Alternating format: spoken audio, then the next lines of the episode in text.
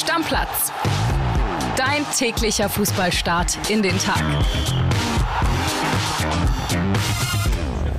Hallo Leute, nee, Trappo hier, das ist ein klassisches Abflugsvideo. Es geht in die USA. Wir sind ready. Freuen wir uns. Homer Hummel ist an Bord. An Bord. Hallo. Josh, sag mal Hallo. Hallo. Ciao, die Nationalmannschaft. Die Nationalmannschaft die ist gut drauf. Und wenn die Nationalmannschaft gut drauf ist, dann sind wir auch gut drauf und damit herzlich willkommen zu dieser brandaktuellen neuen Folge Stammplatz. Und bei mir ist heute nicht André Albers, sondern der Schalke-Goat, Niklas Heising. Ich grüße. Ja, dann sage ich Glück auf, ne? Wenn du mich schon so ankündigst. Ja, Glück auf, Blau und Weiß. Über Blau und Weiß sprechen wir später noch. Wir fangen aber natürlich an mit dem DFB. Wir haben Länderspielpause. Ich bin persönlich jetzt sehr, sehr hot auf die ja, Nationalmannschaft. André Albers hat mich angestachelt. Wie geht's dir eigentlich? Also hast du Bock jetzt? So Jürgen Nagelsmann, neuer Aufbruch, es geht los, Stimmung? Ja, also es ist wirklich so, sie wollten ja die ganze Zeit diesen EM-Hype, den wollten sie irgendwie fabrizieren und das ist ihnen jetzt schon mal, der erste Schritt ist wirklich mit diesem Trainerwechsel gelungen, muss ich sagen. Aber ja, lass uns die Spiele abwarten. Ja, lass uns die Spiele abwarten und wir hören jetzt mal rein in eine ganz, ganz besondere Sprachnachricht aus über 10.000 Metern Höhe. Let's go. WhatsApp ab. Servus, lieber Kili, Servus, liebe Stammis. Wir sind gerade im Flieger von Frankfurt nach Boston, deswegen ist es ein bisschen lauter. Wir, das sind mein Kollege Heiko Niederer, guten Tag. Und ich, Tobi Altscheffel. Der Heiko hat gerade noch sein Mittagessen, das er isst neben mir. Wir sind im gleichen Flieger wie die deutsche Nationalmannschaft. Äh, wir sitzen hier in Reihe 24, also ein bisschen weiter hinten. Die Spieler ganz vorne saßen schon im Flieger, als wir eingestiegen sind. Und ja, die deutsche Mannschaft fliegt Linie mit uns. Sie ist vom Hotel Hilton äh, zum Gate gelaufen, natürlich im Schutz der Bodyguards. Und heute landen wir in Boston. Dann geht es erstmal weiter Richtung Foxborough. Dort hat die deutsche Nationalmannschaft ihr Quartier. Es sind so ungefähr 45 Minuten Autofahrt von Boston weg. Ja, da ist auf dem Plan von Julian Nagelsmann erstmal zwischen 18.30 und 19 Uhr das Abendessen, das gemeinsame. Da gibt es eine erste Ansprache des neuen Bundestrainers und die erste Einheit in Foxborough, also quasi auf dem Trainingsgelände der New England Patriots, des äh, berühmten Footballteams. Die ist öffentlich, da dürfen wir zuschauen. Am Mittwoch wird dann geheim geübt, ja, und zwei Testspiele stehen auf dieser Reise an. Einmal gegen die USA in Hartford und das zweite Spiel ist dann in Philadelphia gegen Mexiko. Hat für viele Diskussionen gesorgt, weil es natürlich mit der Rückreise und dem anschließenden Bundesligaspieltag etwas eng wird. Auf der anderen Seite hofft Julian Nagelsmann, dass die Mannschaft hier auch zusammenfindet, dass ein Teamgeist Richtung Europameisterschaft entstehen kann. Wir werden das Ganze äh, von vor Ort für euch berichten und halten euch auf dem Laufenden. Ja, Niklas, mal was ganz Besonderes. Eine Sprachnachricht direkt aus dem DFB-Flieger. Äh, ich weiß nicht, in welchem anderen Podcast es das gibt, aber da können wir uns ruhig mal selbst loben. Und mir hat das jetzt so diese Stimmung, die ist bei mir einfach da. Was erwartest du dir persönlich von diesen beiden Spielen in den USA? Also ich muss nicht unbedingt begeistert werden, ich will einfach nur nicht enttäuscht werden. Also ich will nicht da sitzen und, äh, wie es jetzt bei den letzten Spielen unter Flick vor allem war, dass du so ins Schmunzeln, ins Lachen die ganze Zeit kommst, weil es fast eher Slapstick-Fußball ist als berauschender Fußball das, das wird jetzt natürlich, Nagelsmann kann ja jetzt auch nicht irgendwie, der hat keine Sofortheilung für das Spiel. Also das wird jetzt nicht, das wird kein Fußballfest, aber zumindest so mal die ersten ein, zwei Schritte auf dem Weg zu einem besseren Fußball, der die Leute auch wirklich wieder abholen will, was er ja auch auf der PK gesagt hat, auf seiner ersten PK, was er erreichen will. Wenn man so die ersten Schritte da wieder sieht, das wäre auf jeden Fall schon mal geil. Ja, da kann ich dir nur recht geben. Ein, zwei Informationen noch für euch. Ilkay Gündogan und Herr Stegen, die sind direkt aus Barcelona geflogen, weil die am Sonntag noch ein Spiel gehabt haben für Barca. Sind also direkt geflogen, waren jetzt nicht mit an Bord. Nicht mit an Bord war auch Kai Havertz. Der hatte am Sonntag noch eine kleine Zahn-OP. Da hat äh, Julian Nagelsmann gesagt, nichts Wildes, aber braucht noch ein bisschen Erholung und muss auch erlaubt sein, dann mit dem Druck äh, fliegen zu können. Der wird am Mittwoch in den USA erwartet. Und dann kommen wir zu Fußball in den Niederungen der deutschen Fußballlandschaft. Ja, du räusperst dich schon, lieber Niklas. Es geht um deinen Herzensclub. Schalke 04 und wir können gleich ausführlich drüber reden, aber da gab es gestern eine staatstragende Pressekonferenz, wie es sie so häufig in den letzten Jahren auf Schalke gegeben hat. Und wir hören mal rein, wie diese Pressekonferenz erlebt hat. Unser Reporter Max Backhaus. Schalke hat einen neuen Trainer und der heißt Karel Gerrards. Ich hoffe, ich habe den Namen richtig ausgesprochen. Auf der Pressekonferenz waren sich da selbst die Schalker Verantwortlichen noch nicht ganz einig. Aber egal, darum soll es nicht gehen. Wichtig ist, nach der Trennung von Thomas Reis war Schalke gefühlsmäßig auf dem Tiefpunkt. Die Mannschaft auf Platz 16 der zweiten Liga, kein Vorstandsvorsitzender da, ungeklärte Knäbelzukunft und kein Hauptsponsor fürs nächste Jahr. Alles in allem extrem bedrückend. Jetzt sorgt Gerrards zumindest für ein bisschen Aufbruchstimmung. Obwohl er kein Deutsch spricht, macht er auf seiner Vorstellungspressekonferenz einen guten, geordneten und souveränen Eindruck. Er spricht langsam, klar und verständlich Englisch. Das wird auch die Mannschaft verstehen, da gehe ich mal stark von aus, zumal einige Spieler ja ausschließlich Englisch reden. Ich weiß, ist nicht repräsentativ äh, für die gesamte Schalker Fanszene, aber ich habe mal eine Umfrage auf Twitter, beziehungsweise X heißt es ja mittlerweile, gestartet, äh, wie der erste Eindruck der Fans ist. Da haben nach ein paar Stunden über 1000 abgestimmt und das Ergebnis ist ganz klar, 89 Prozent sagen, ich habe ein gutes Gefühl. Was jetzt erst einmal zählt, ist, dass Gerrards in die Köpfe der Spieler reinkommt, ihnen die Verunsicherung nimmt. Und auf der Pressekonferenz hat er mehr als deutlich gemacht, dass das der erste Schritt sein muss, um vielleicht irgendwann auch tatsächlich mal einen eigenen Spielstil zu entwickeln und Erfolg zu haben. Gehörst du denn auch zu den 87 Prozent der backhausischen Community, die sagen, sie haben ein gutes Gefühl bei diesem Trainer? Also ich kann nur sagen, ich hatte bei so vielen Trainern ein gutes Gefühl in den letzten Jahren. Ich hatte vor, vor anderthalb Monaten hatte ich noch ein gutes Gefühl bei einem Trainer, der hieß Thomas Reis.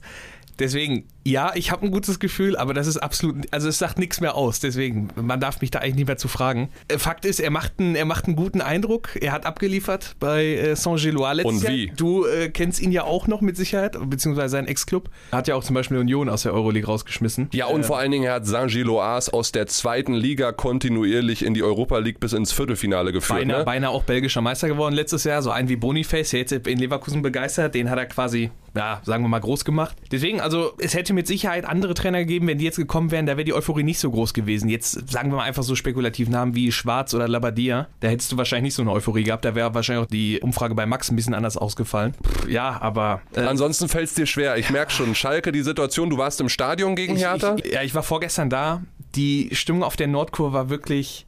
Also nach dem 0-2 war es schon so schlecht wie lange, lange nicht mehr. Also wie ich es jetzt live erlebt hatte. Und ganz ehrlich, es kann jeder Trainer kommen, der will. Man sagt immer, ja, wenn Guardiola diese Mannschaft trainieren würde, die Mannschaft ist einfach nicht gut zusammengestellt. Das ist einfach so. Und also ich, ich, ich, hoffe, ich hoffe, er kann was bewirken, aber ich bin nicht allzu positiv gestimmt. Wie hast du auf dieser Pressekonferenz Peter Knebel und André Hechelmann erlebt, die wieder sehr einsilbig unterwegs Schmallippig. waren. Schmallippig. Zweimal wurden Fragen beantwortet, einfach nur mit Nein. Da denke ich mir so, äh, Leute, nehmt die doch mit. Der Trainer hat es doch vorgemacht. Kommunikativ, raus, auch wenn es eine schwierige Situation ist, aber wieder so, sie wirkten schon wieder so angegriffen. Ja, und ich meine, das ist gerade in so einer Situation, da, da, da hilft dir das nicht, wenn du dann wirklich so, so einsilbig dann auftrittst, weil die, die beiden stehen bei den Fans eh schon in der Kritik. Wenn du dann jetzt noch so, äh, ja, wie eine beleidigte Leberwurst da auftrittst und dich dann so gibst, das hilft dir nicht. Also das hilft dir nicht in deinem, in deinem, in deinem öffentlichen Bild, was du abgibst. Das hilft dir auch nicht bei der Fanmeinung.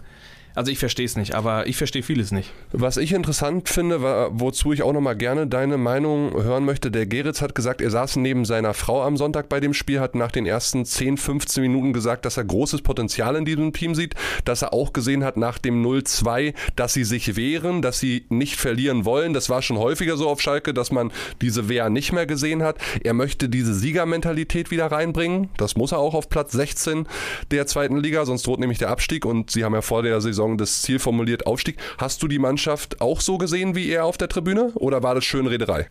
Also es war zum Teil war Schönrederei, also es wurde besser nachdem, nachdem gewechselt wurde, aber das war nicht sofort nach dem 0 zu 2. Also natürlich probiert die Mannschaft, aber äh, du, hast, du hast viel zu wenig dynamische Spieler, die nach vorne wirklich was bewirken können aktuell in dem Kader. Deswegen es wurde besser mit den Wechseln, aber es war jetzt nicht so, dass 0-2 fiel und auf einmal spielten die Hertha an die Wand, weißt du? Aber ich meine, er muss das ja sagen. Ne? Also Ja. das, das, wissen wir, das wissen wir ja. Und er hat ja auch Bock auf diese Ja, Aufgabe. und ich meine, Belgier und Schalke, das hat, das hat schon mal sehr gut funktioniert. Das genau hat, das äh, wollte ich gerade auch sagen.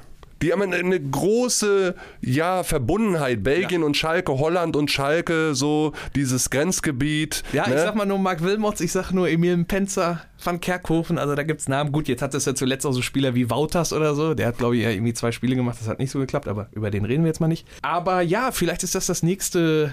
Das nächste Kapitel zwischen dieser Verbundenheit Belgien-Schalke. Es würde mich sehr, sehr freuen und es wäre immens wichtig natürlich auch für diesen Verein. Werbung. Obwohl ich weiß, worauf du hinaus bist. Auf Sex, oder? Sagen wir, man hätte besoffen Sex in der Öffentlichkeit. Was wird da aufgerufen?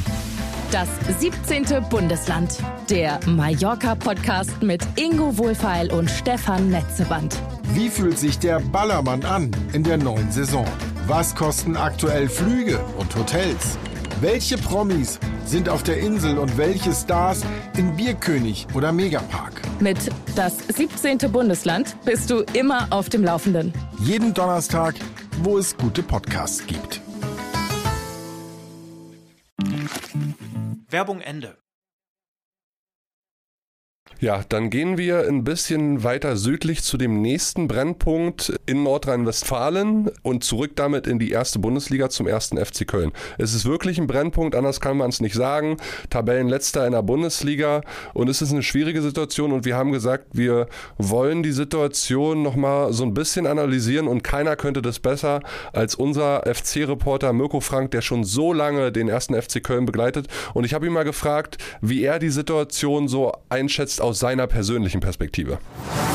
Hallo Kili. Ja, ich habe wirklich schon so einiges mit dem FC erlebt. Das stimmt. Aufstiege, Abstiege, Europaspiele, Skandale und was weiß ich noch alles, was da am Geisbockheim passiert ist. Ich begleite den Club seit knapp 15 Jahren und wirklich überraschen tut mich eigentlich nichts mehr. Auch die Krise, die überrascht mich nicht wirklich die, die ist äh, ja, hausgemacht, würde ich mal sagen. Vieles erinnert an die Abstiegssaison 2017, 2018. Da hatte der FC nach dem siebten Spieltag auch nur einen Punkt, allerdings ein bisschen schlechteres Torverhältnis noch. Da haben auch viele lange gesagt, das ist eine Momentaufnahme, die hier gerade stattfindet. Und das haben wir in den letzten Wochen auch oft gehört, das Wort Momentaufnahme. Ich sage eher, da versucht man sich einiges hier schön zu reden, was gerade los ist. Ein Fakt ist, die Probleme sind bekannt, die waren bekannt. Im Sommer gab es eine verfehlte Transferpolitik. Die Stars Hector und Skiri wurden nicht annähernd ersetzt. Dazu hat man äh, Probleme im Sturm ignoriert, verzichtete auf Verstärkung, was ich fast schon arrogant fand, denn ein bisschen Geld war nach unseren Informationen schon noch da, jemanden zu holen. Und das zeigt sich jetzt einfach, da fehlt einfach Qualität auf dem Platz. Und von der dünn besetzten Bank äh, wollen wir da mal gar nicht reden. Und wenn dann auch noch fünf Stammspieler ausfallen, wie in Leverkusen, dann ist da eigentlich nichts mehr zu retten. Da kann der Trainer auch nichts mehr machen. Dann wird es einfach eng, wenn man sieht, was andere Mannschaften einwechseln können und was der FC dann ins Rennen schickt. Das wird dann ja schwierig, sagen wir es mal so. Ähm, das Schlimmste ist eigentlich, dass äh, Sportboss Christian Keller die Probleme im Sommer hätte sehen müssen. Äh, aber statt den Kader vernünftig zu verstärken, vertraut er oder auch die Bosse vertrauen, ja, nennen wir mal Zauberer Baumgart, der aus mittelmäßigen Spielern gute Spieler machen soll und das in den letzten Jahren immer geschafft hat. Und jetzt wird es schwer oder wenn das einmal nicht funktioniert bei, bei, bei, bei den Spielern, dann wird es halt eng. Und man hat das Gefühl, dass Ende Schlamassel jetzt ausbaden muss und Woche für Woche improvisieren muss, wenn halt die Qualität fehlt oder die, ja, die Auswahl an Spielern, die er einsetzen kann. Was Mut macht, ja, Mut macht mir, dass die Bosse Baumgart vertrauen, dass Baumgart fest im Sattel sitzt. Das hat sie in Köln ja auch schon in anderen Zeiten, hat man in anderen Zeiten anders erlebt. Baumgart ist einfach das Gesicht des Clubs. Er ist beliebt bei den Fans, bei den Spielern. Da ist es wichtig und gut, dass, er, dass man ihm Vertrauen schenkt. Und ein gutes Beispiel, wie selbstbewusst Baumgart vorangeht, war eine Frage nach dem Spiel in der ähm, AD Sportschau. Da fragte der Reporter, was braucht es denn eigentlich jetzt, um unten rauszukommen? Und da sagt der Baumgart ganz selbstbewusst, mich. Und das meine ich ganz genauso, hat er da noch angefügt. Und ich finde treffender hätte man es nicht ausdrücken können, denn ich denke, wenn einer den FC retten kann, dann Baumgart. Ich muss echt sagen, erstmal eine bockstarke Nachricht von Mirko Frank. Der hat alles zusammengefasst. Ich wüsste jetzt eigentlich gar nicht mehr, was ich dem noch hinzufügen kann, soll, muss. Ich finde es auch krass, mit welchem Selbstbewusstsein Steffen Baumgart sich da so hinstellt. Er sieht ja auch den Kader und er wird auch nicht zufrieden sein. Guck dir diese Sturmflaute da vorne an. Schwächster Angriff der Liga. Du hast keinen, der so richtig die Tore macht. Die Mannschaft wirkt nicht so richtig eingestellt auf Abstiegskampf, anders als vielleicht Heidenheim oder Darmstadt. Ja, und ich frage mich echt, wie der FC auch nach einer Länderspielpause da irgendwie sich am Schopfe packen will und da rauskommt. Also das Einzige, was was vielleicht noch Hoffnung machen kann, ist, dass das Startprogramm halt echt, also es hatte es schon in sich, muss man sagen. Ne? Die haben direkt gegen Dortmund angefangen, jetzt Leverkusen hatten sie, hatten auch schon Stuttgart, die ja. natürlich auch bombastisch gestartet sind. Und du hast natürlich noch diese ganzen Duelle gegen die direkten Kandidaten, die hast du jetzt halt alle noch. Aber da ist dann richtig Druck auf dem Kessel. Da ist richtig Druck auf dem Kessel, aber da kannst du dich auch ganz leicht aus dem Schlamassel wieder ziehen, wenn du da mal drei, vier Spiele dann wirklich gut absolvierst. Aber du hast schon recht, also ja, gerade in der Sturmspitze, ich meine, Selke immer wieder angeschlagen. Ne? Bei Tigges ist auch so die Frage, hat der wirklich diese Bundesliga-Qualität? Adamian, oh, also ja, also Mirko hat es ja schon treffend gesagt, im Sommer hättest du ja definitiv noch was machen müssen.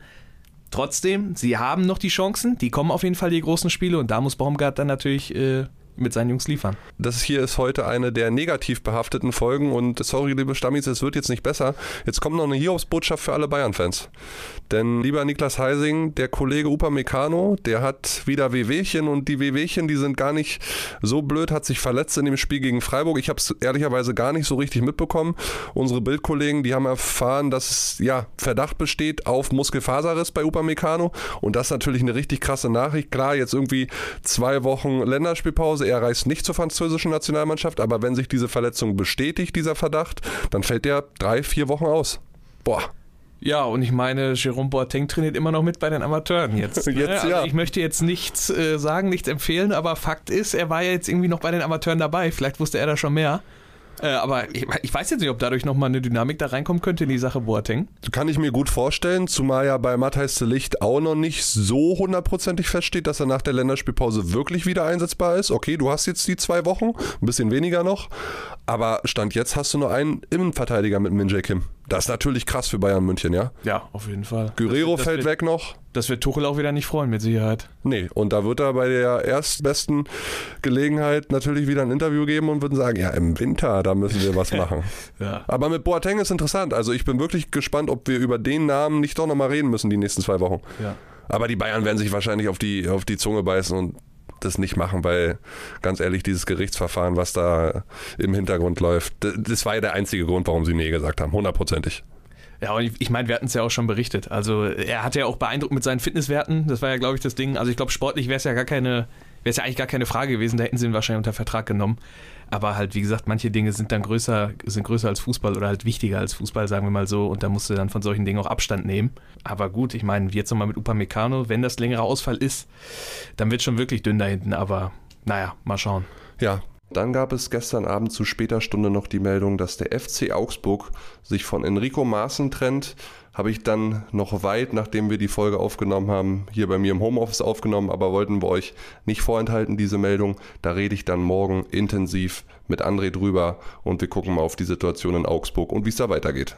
Ich beende die Episoden von Stammplatz eigentlich ganz gerne mit einer Positivmeldung. Ich habe jetzt keine, ich schneide mir einfach nur eine aus den Rippen und sag, Morgen, Freunde, werden wir über die deutsche Nationalmannschaft reden. Wir werden hören, wie die ersten Trainingseinheiten liefen in Foxborough. Wir werden gut gelaunte Spieler wahrscheinlich sehen äh, die kommenden Tage. Wir werden einen akribischen Julian Nagelsmann sehen. Und ich sage einfach nochmal ganz nach André Albers, EM-Halbfinale 2024, das ist mindestens drin, wenn nicht sogar mehr. Ich glaube dran, ich bin Believer. Du grinst mir schon ins Gesicht, lieber Niklas Heising. Ja, also ich, ich würde das gerne glauben. Also, aber Ja, ich glaube dran. Lass uns dran glauben. Stammplatz, glauben, glaub glauben dran. können wir ja zumindest. Ja, ne? Dran ja und hoffen, wir. beten, was wir alles können. Ja. Und ich glaube, jetzt ist Stimmung drin in eurem Tag. Äh, viel Spaß heute, schönen Dienstag an euch alle und ich würde sagen, Deckel drauf. Ciao, ciao, Leute. Reingehauen. Stammplatz. Dein täglicher Fußballstart in den Tag.